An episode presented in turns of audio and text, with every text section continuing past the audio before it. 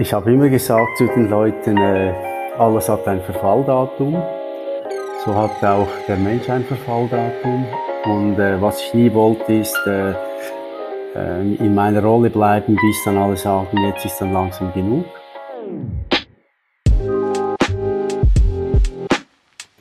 The Property, der Podcast für Immobilienentscheider.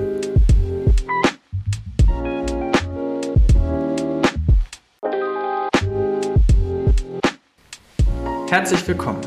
Mein heutiger Gast ist Peter Staub. Peter ist Gründer der Pomplus, einer Beratungsgesellschaft in der Schweiz, wahrscheinlich die führende für die Immobilienbranche, und hat ursprünglich an der ETH Zürich Bauingenieur studiert und nachher dissertiert und seinen Doktor geschrieben. Ähm, er macht Pomplus jetzt schon über 25 Jahre, ist heute im Verwaltungsrat, also weniger operativ aktiv als die letzten Jahre.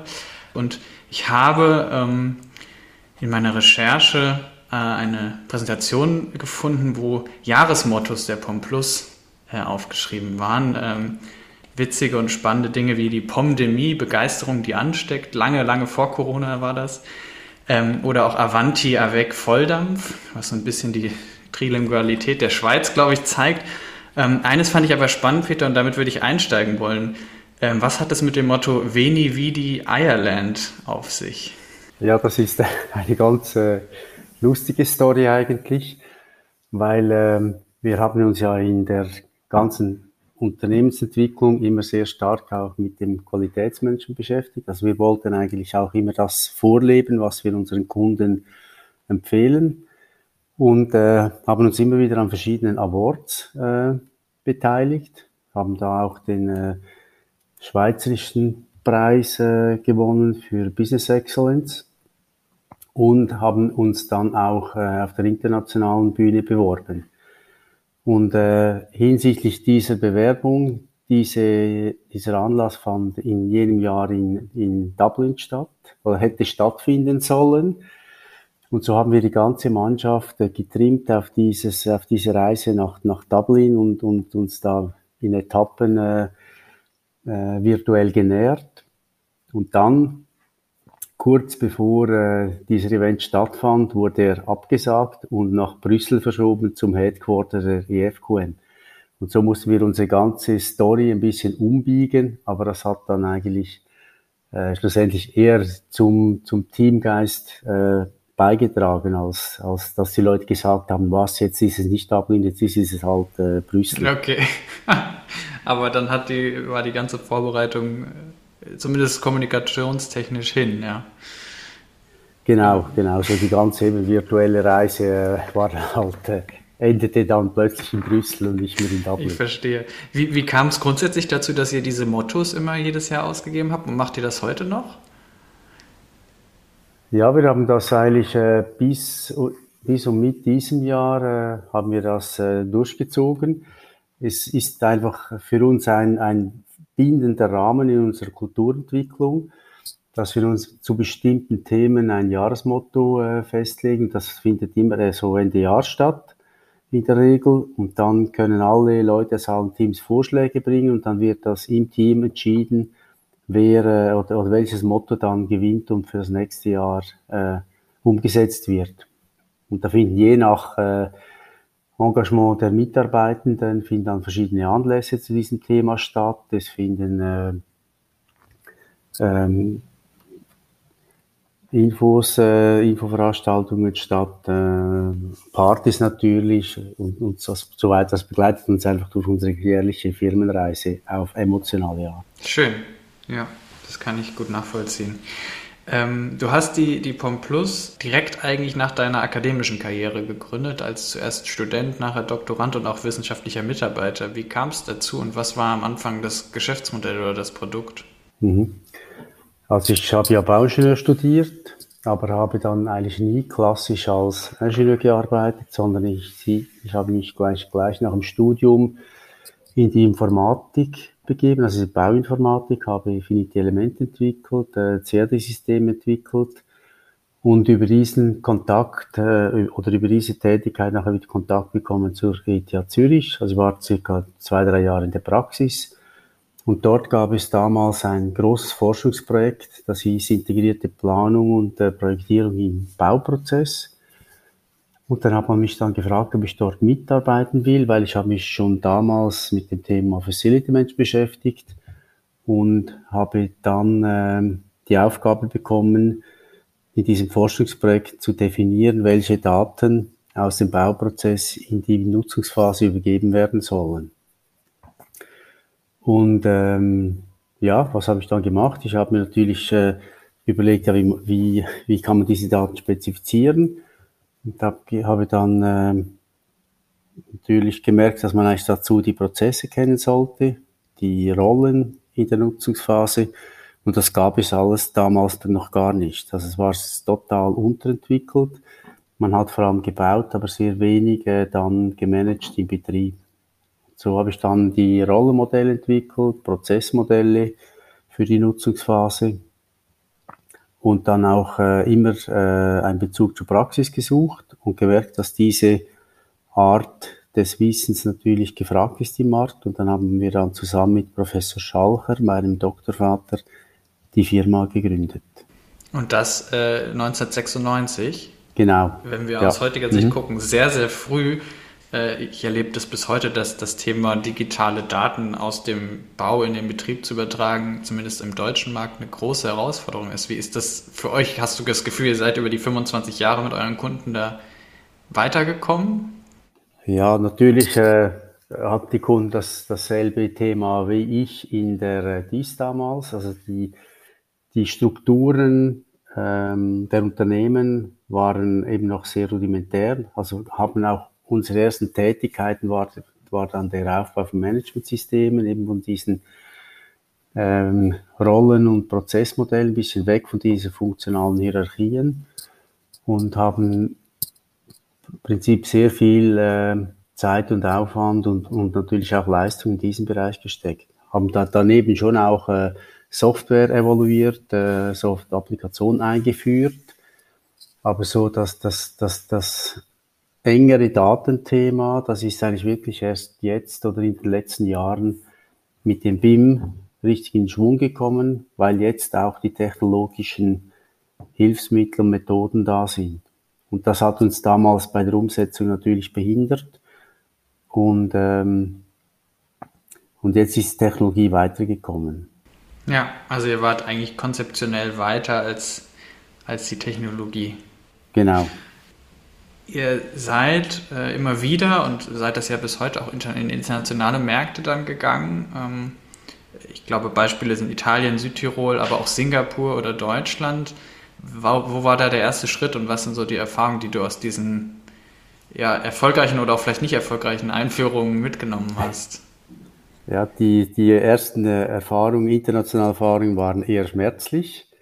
Wir waren natürlich etwas naiv. So haben wir äh, irgendwie zwei Jahre nach der Gründung hatte unsere, also mein Gründungskollege Professor Schalcher die Vision, dass man eigentlich rund um die Uhr arbeiten könnte. Das heißt, dass man Projekte bei okay. uns äh, entwickelt und dann jetzt nicht, nicht wir selber, aber eben, dass, dass, dass man das zum, zum Beispiel in Sing dann nach Singapur schicken könnte und dann arbeiten wir in der Nacht, dran. ja, okay. Genau. In der hierigen Nacht, bei dort am Tag, ja. Genau. Und dann haben wir äh, voller Euphorie wirklich eine Pomplus Singapur gegründet, haben dort auch einen, äh, einen jungen Ingenieur hingeschickt und ähm, das kam natürlich nicht zum Erfolg. Also es war, war zu kompliziert, auch vielleicht waren die die, auch die Leute dort noch nicht richtig äh, bereit für unsere Ideen. Und so ähm, habe ich dann die Übung nach etwa knapp neun Monaten wieder abgebrochen. Das war das erste schmerzliche Erlebnis. Dann folgte gleich das zweite. Also wir haben dann äh, über Kontakte der ETH haben wir, äh, sind wir auch mit zwei äh, Südtirolern in Kontakt gekommen und die haben uns erzählt, dass es in äh, Bozen ähm, ein neues Gesetz geben wird. Das heißt, dass alle öffentlichen Projekte durch Projektsteuer begleitet werden müssen. Mhm.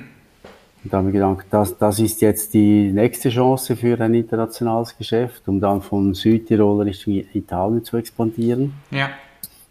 Und das äh, hat dann leider auch wieder nicht funktioniert. Das waren mehr personelle Gründe, weil die beiden Jungs da nicht äh, wirklich seriös unterwegs waren und uns da auch ein bisschen über den Tisch gezogen haben. Hm.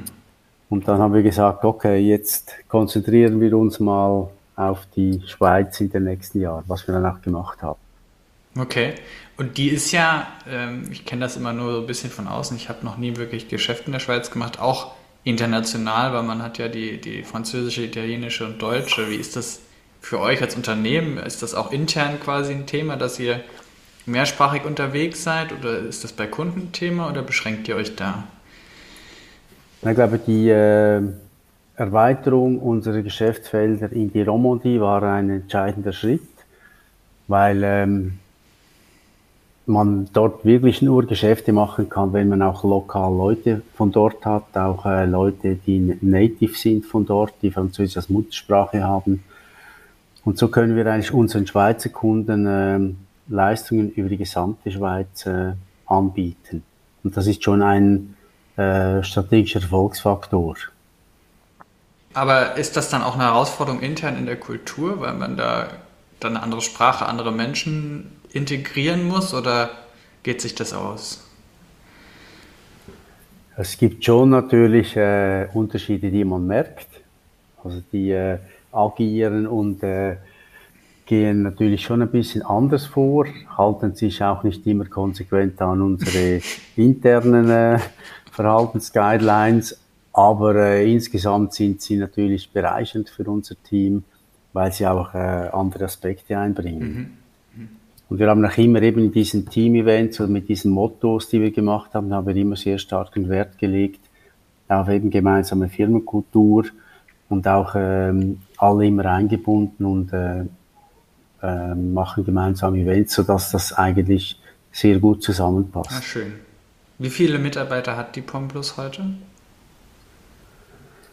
Ähm, wir sind äh, jetzt äh, knapp über 100 Mitarbeitende. Okay.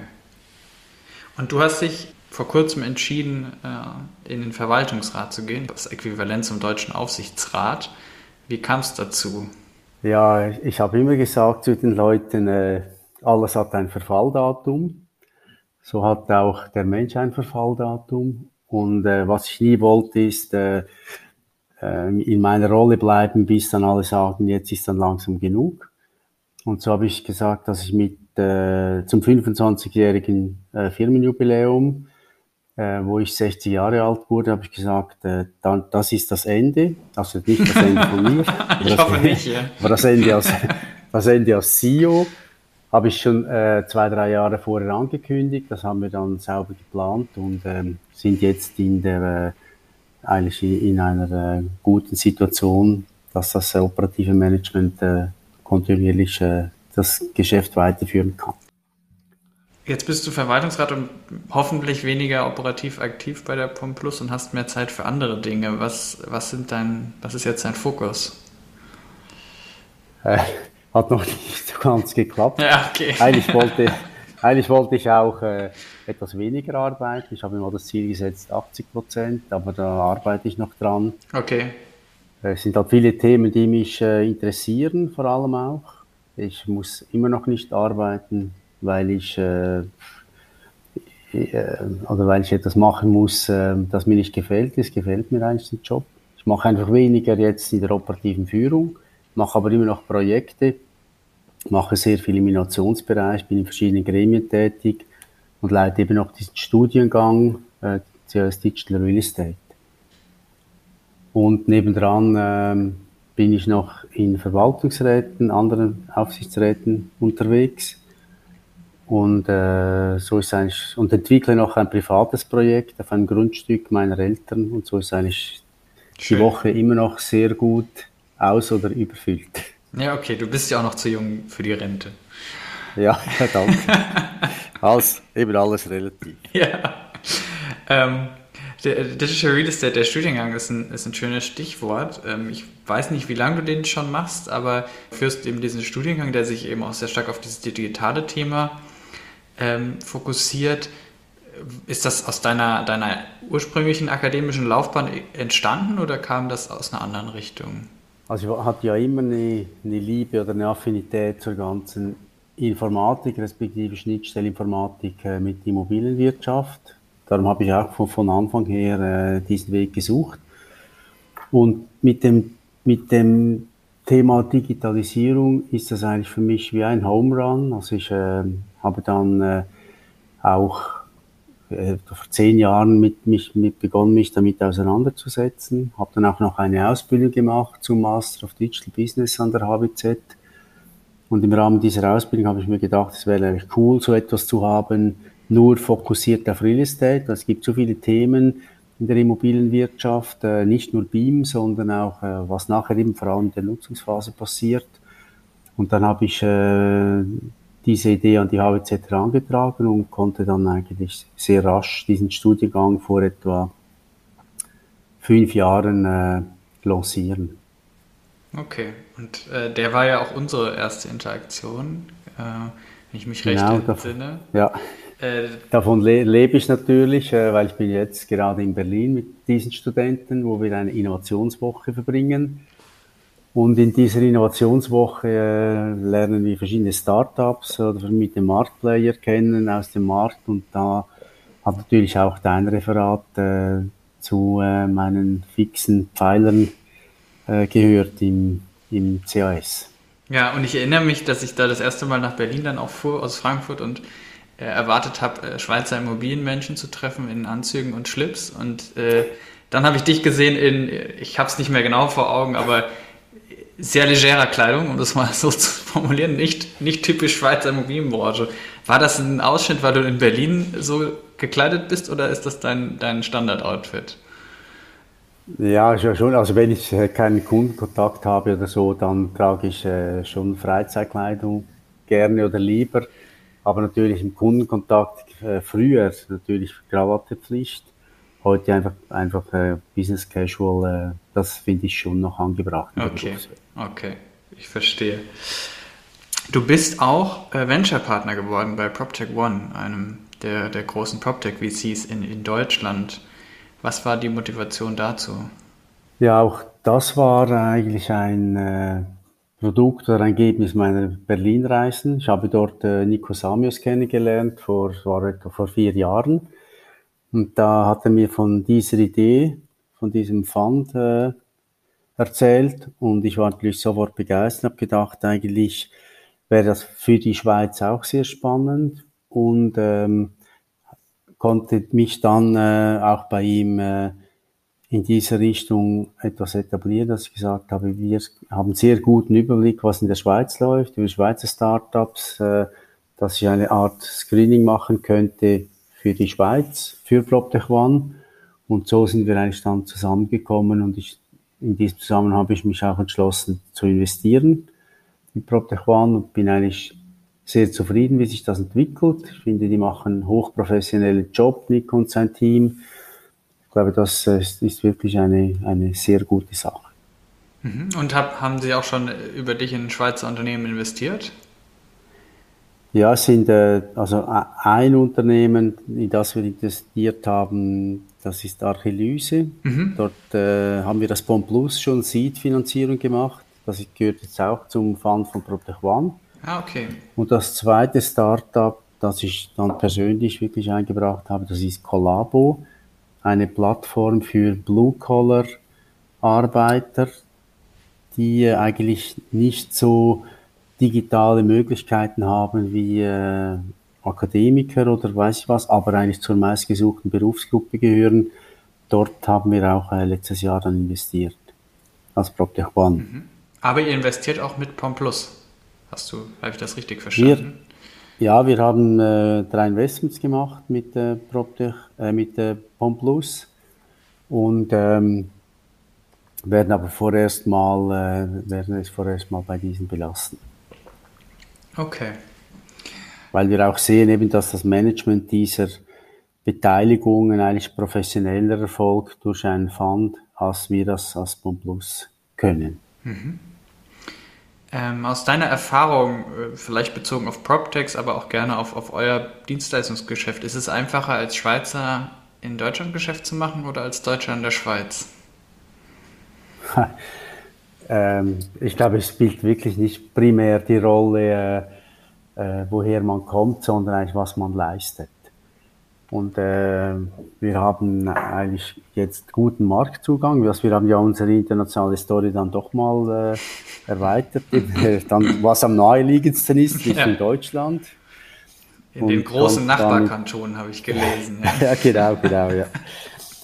Konnten auch mit Rebecca Ruppel, die seit äh, oder fünf Jahre schon in Zürich gearbeitet hat, äh, war das ein Glücksfall eigentlich, als sie nach Frankfurt ging und wir zu ihr gesagt haben, komm, machen wir doch dann zusammen etwas. Ähm, hat sich das gut entwickelt. Haben jetzt auch einen Standort äh, in Berlin wieder, so dass das äh, äh, doch so äh, ins, ins Rollen kommt. Nicht auch nicht ganz einfach, äh, so organisch zu wachsen, aber ähm, mit, mit unseren Leistungen, vor allem im Digitalbereich und Nachhaltigkeitsbereich, äh, zwei Trendwörter heute, aber glaube die, die leben wir auch schon lange vor, können wir, können wir spannende Leistungen anbieten im Markt. Ich glaube, das macht's aus, nicht weil wir Schweizer Hintergrund haben oder so. Und dasselbe gilt für deutsche Unternehmen, die in die Schweiz kommen, wie beispielsweise Dresden Sommer, äh, die, äh, wenn die einen guten Job machen, auch gut und schnell wachsen können. Mhm. Du hast jetzt äh, 25 Jahre POM Plus erlebt oder jetzt dieses Jahr schon 26 Jahre. Ähm, wenn du die auf deine Vision guckst, wo ist POM Plus in weiteren 25 Jahren? Also wir haben eigentlich äh, in unserer Strategie äh, ein weiteres Wachstum definiert. Wir wollen äh, weiter wachsen, aber wir haben auch immer gesagt, wir wollen nicht um jeden Preis äh, weiter wachsen. Das heißt, wir wollen weiterhin Raum bieten für eine gute Unternehmenskultur. Wir wollen, dass sich die Menschen bei uns äh, wohlfühlen und wir wollen nicht alles dem Wachstum und dem Profit unterordnen. Also ist schon, ich sehe eine, ein gesundes Wachstum für Pomplus vor, aber das muss nicht exponentiell sein. Das muss äh, alles auf gesunden Beinen und Füßen stehen. Mhm. Unternehmenskultur hatten wir auch am Anfang vom Gespräch schon, es äh, scheint dir und auch dem Unternehmen sehr wichtig zu sein. Was glaubst du ist das Wichtigste, dass ihr das über den Zeitablauf, aber auch über das Wachstum geschafft habt, so eine Unternehmenskultur zu bauen und auch beizubehalten mit 100 Leuten?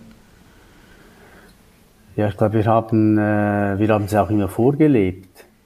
Ich hatte das Glück, dass die äh, meisten Mitglieder der Geschäftsleitung die Firma seit über 10, 15, 20, 25 Jahre begleitet haben und diesen stabilen Kern gebildet haben. Wir haben zusammen viele äh, extrem schöne Sachen erlebt, wir haben zusammen viele Unwetter erlebt, aber es hat uns nie etwas auseinandergebracht. Und wir haben diese Kultur der Partizipation, der, äh, des Mitengagements eigentlich geprägt und vorgelebt und, und, und, und auch äh, gemanagt. Also eben, wir haben viel dafür gemacht und ich denke, das, das zahlt sich immer noch aus, auch bei 100 Leuten. Mhm.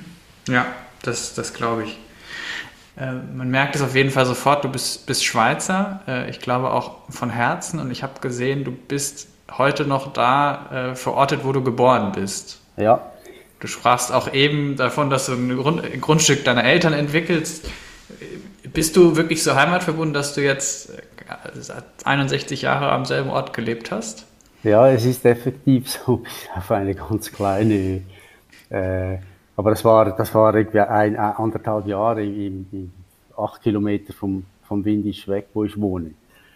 Okay. Und so äh, bin ich immer noch am selben Ort. Äh, auch meine Frau ist von diesem Ort. Äh, wir sind schon sehr, wow. sehr verbunden und ähm, aber es hat auch praktische Gründe, weil es, es ist ein Ort, der verkehrstechnisch sehr gut liegt äh, und äh, gute Infrastruktur hat. Ich bin in, in, mit dem Zug bin ich in 25 Minuten in Zürich, ich bin in 40 Minuten in Basel, ich bin in 50 Minuten in Bern.